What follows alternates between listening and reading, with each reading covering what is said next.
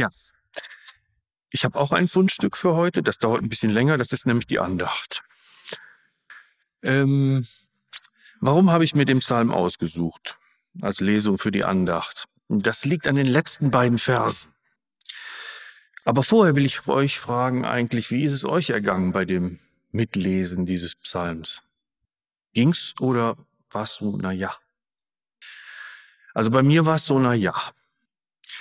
Ist ja wunderschön, was der Psalmdichter da am Anfang sagt. Nehme ich Flügel der Morgenröte. Eine wunderschöne Dichtung auch, ne? Aber diese vier Hassverse, die dann da am Schluss fast kommen, die sind schon, ich hasse sie mit vollkommenem Hass. Puh, wilde Sache. Ich weiß gar nicht, ob das geht. Also Hass kenne ich, ja, aber ich weiß gar nicht, was vollkommener Hass eigentlich ist. Trotzdem möchte ich dem Liederdichter, der diese Verse drin gelassen hat in seinem Psalm und nicht rausgeschmissen hat, weil sie zu hart waren oder zu wild, danken, dass er sie drin gelassen hat. Denn mir hat das beim Durchlesen des Psalms ziemlich was gebracht. Aber dazu gleich mehr. Erst lese ich natürlich die zwei letzten Verse nochmal. Wir haben sie eben schon gesungen. Erforsche mich, o oh Gott, und erkenne mein Herz. Prüfe mich und erkenne, wie ich's meine. Und sieh, ob ich auf bösem Weg bin. Und leite mich auf dem ewigen Weg.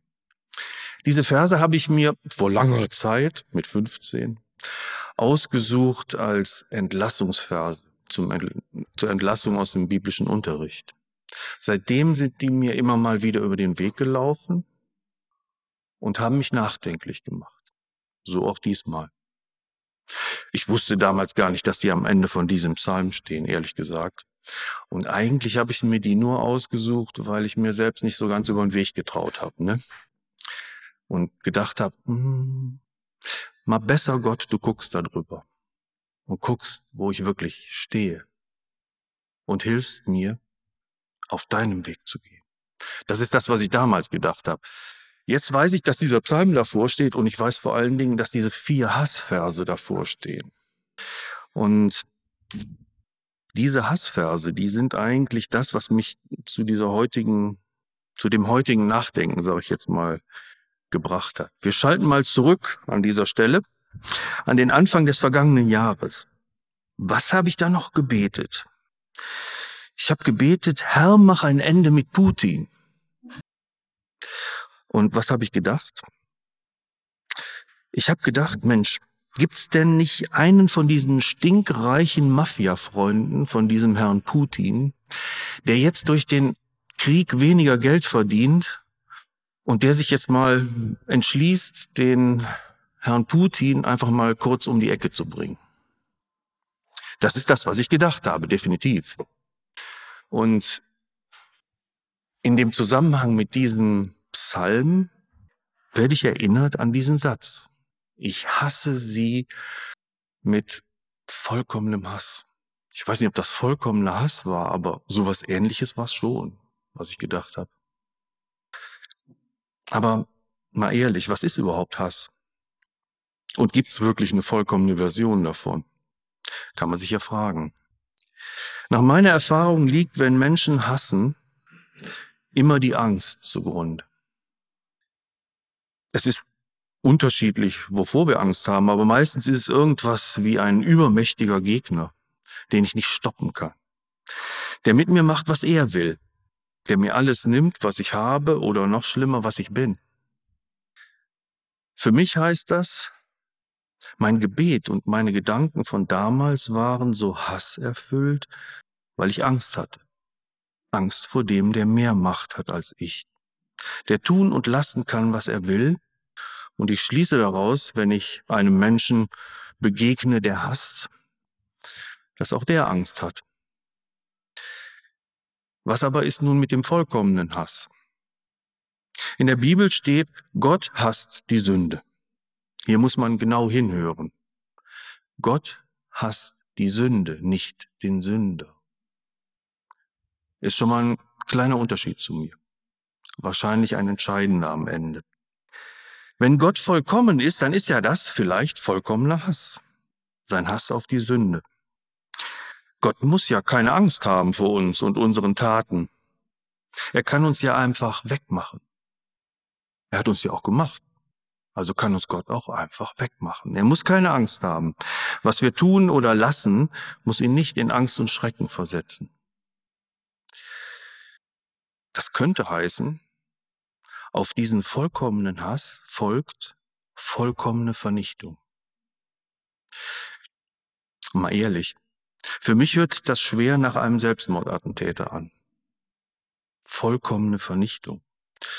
Nun, vielleicht ist es ja gar nicht so abwegig und es bleibt am Ende eine selbstmörderische Tat ohne Attentat. Wahrscheinlich schon lange, bevor der Psalm geschrieben wurde, den wir eben gelesen haben, hat Gott angefangen, die Menschen zu erforschen und zu prüfen, wie sie es meinen. Und wisst ihr, die echt schlechte Nachricht ist, diese Prüfung hat seither keiner bestanden. Das ist wirklich eine schlechte Nachricht. Und wenn ich meine keiner oder sage keiner, dann meine ich das wörtlich. Weder der Psalmdichter noch der Jo noch der Putin, nicht der größte Führer aller Zeiten, aber auch nicht der Engel von Kalkutta hat diesen Test bestanden. Und das ist schlimmer, als wir vielleicht denken. Denn es hat, wenn unsere Überlegungen von eben richtig waren, die Vernichtung aller zur Folge. Im Brief von Paulus an die Römer können wir nachlesen, dass sich die ganze Schöpfung nach Erlösung sehnt, so wie eine gebärende Frau sich danach sehnt, nach all den Schmerzen, ihr Neugeborenes endlich lebendig in den Armen zu halten.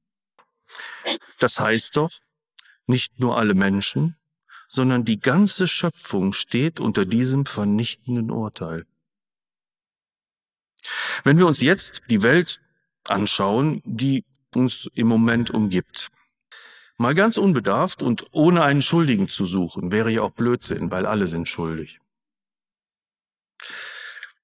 Hm, also, wenn wir versuchen, uns mal nicht selber etwas vorzumachen, und auch nicht uns etwas vormachen zu lassen und uns diese Welt angucken, dann müssen wir eigentlich erkennen, dass die Vernichtung schon begonnen hat und dass Gott nicht der Vernichtende ist, sondern wir selbst. Wir Menschen schaffen das sehr wohl, alles zu vernichten. Jetzt könnte man fragen, ob nicht Gott doch dann auch Angst hat davor, dass sich seine geliebte Schöpfung selbst vernichtet. Nun, das ist sicher eine Mutmaßung. Ich weiß nicht, ob Gott Angst hat. Was wir aber in der Bibel an einigen Stellen lesen können, ist, dass er Schmerz und Zorn empfindet.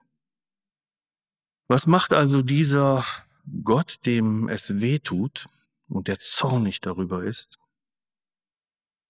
Daraufhin auf diese nicht bestandene Prüfung der Krone seiner Schöpfung. Lässt er alles so laufen, weil er der Einzige ist, der gerecht ist, bis zum bitteren Ende? Genau an dieser Stelle der Überlegungen entscheidet sich, ob die nun folgende unglaubliche Nachricht eine gute oder eine schlechte für dich persönlich ist. Der Gott, der alles geschaffen hat, tut nämlich laut der Bibel Folgendes. Er begibt sich als Mensch in Gestalt seines Sohnes Jesus, ein Zimmermann aus Bethlehem, einem Dorf im heutigen Staat Israel, in die Hand der Menschen. Das bedeutet, Gott der Gerechte ist Mensch geworden und damit den Reichen und Mächtigen, den Gierigen und Scheinheiligen, den Unentschiedenen und Gleichgültigen, den Müden und Suchenden und natürlich den Ängstlichen und Hassenden ausgeliefert, so wie du und ich. Oder man könnte es auch abkürzen und sagen, ausgeliefert dir und mir.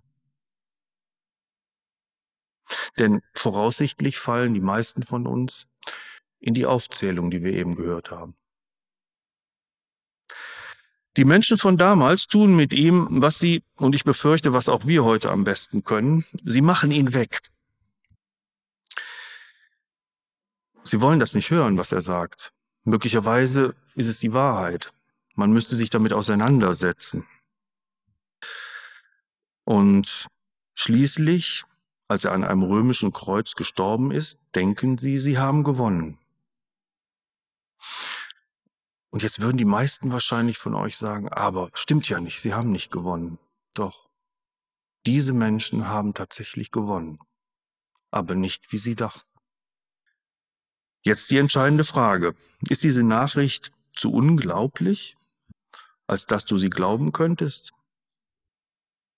Durch Jesu Tod ist nun wahr, es gab und gibt einen Gerechten auf dieser Erde. Und in ihm finden alle, die an ihn glauben, die Tür zu Gott, dem Gerechten, und damit zum Leben. Denn dieser Gott ist der Lebendige. Er kann von uns Menschen zwar ignoriert werden, aber niemals getötet. Die entscheidende Frage ist, an wen willst du dich halten? Wo willst du einmal sein, wenn du dein Leben abschließt? Was ist dann mit dir? Vielleicht ist ja dein Idol Elon Musk. Über den sagt man ja, ganz ähnlich wie über eine Praline, der wohl längste, oh Entschuldigung, der wohl reichste Mann der Erde. Vielleicht wirst du ja unglaublich effiziente, aber auch vor allen Dingen wahrscheinlich unglaublich profitable Autos für ihn bauen oder sogar eine Kolonie auf dem Mars gründen. Bis zu deinem Tod und dann? Oder dein Idol ist Putin, soll es ja geben. Er ist ja auch so eine Art größter Führer aller Zeiten. Vielleicht wird er am Ende sogar gewinnen. Du wirst Blockwart und hast bis zu deinem Tod oder zu seinem, je nachdem, dann Macht über deine Nachbarn. Und dann? Vielleicht ist, sind es aber auch vergangene Größen, denen du nachfolgen willst, wie Hitler, Mahatma Gandhi. Kann man die in einem Satz nennen? Hm. Mussolini oder Stalin, die Beatles oder Santana, denen du folgen willst, dann kann ich nicht sagen, was du tun wirst. Die sind schon fast alle tot. Und ich kann schon gar nicht sagen, was du dann nach deinem Tod für sie tun könntest. Aber vielleicht, vielleicht ist es auch ein Zimmermann aus Bethlehem, an den du dich halten willst, genannt Jesus oder auch der Christus der Retter. Wenn du das tust, passiert aus meiner Erfahrung etwas ganz Seltsames. Nicht du hältst dich an ihn, sondern er hält dich. Nicht du dienst ihm, sondern er dient dir.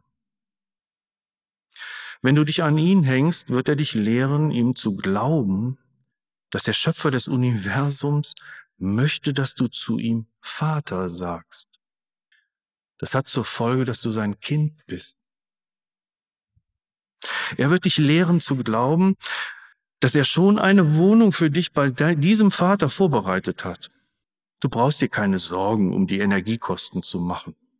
Alle Energie wird vom Vater kommen, der sie dir gerne schenkt.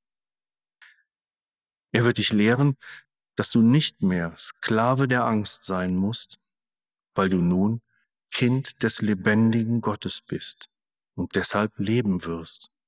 Und er wird dich lehren, dass du in dieser Welt nicht hassen musst, sondern mutig sein kannst, weil er diese Welt mit all ihren Putins und Ide Amins überwunden hat.